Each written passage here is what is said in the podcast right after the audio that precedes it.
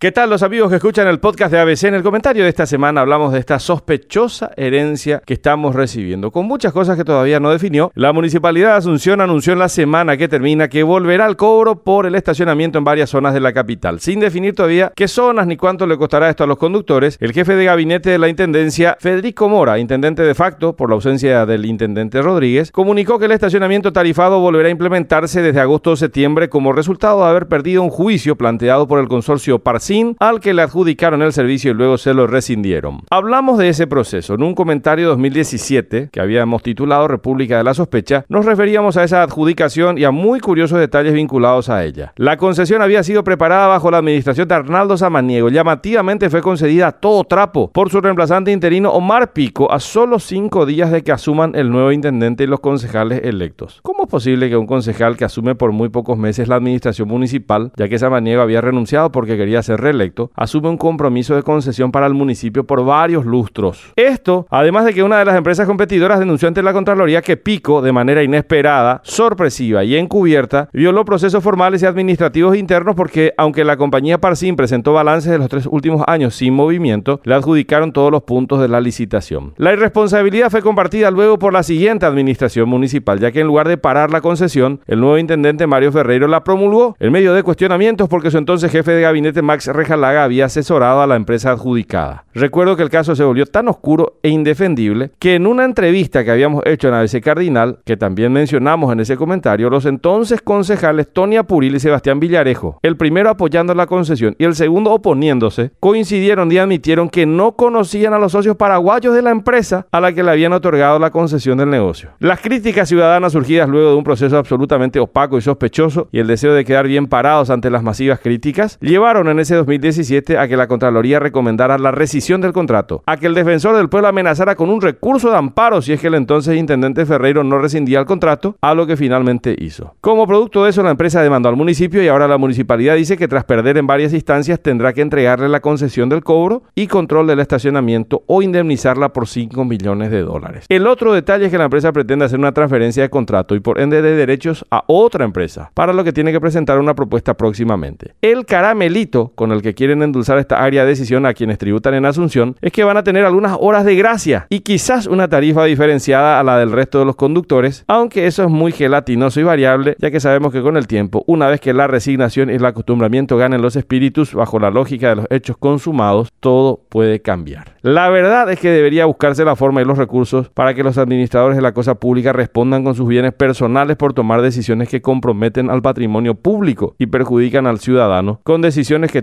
el inconfundible y hediondo tufo de la sospecha. Hasta la próxima semana.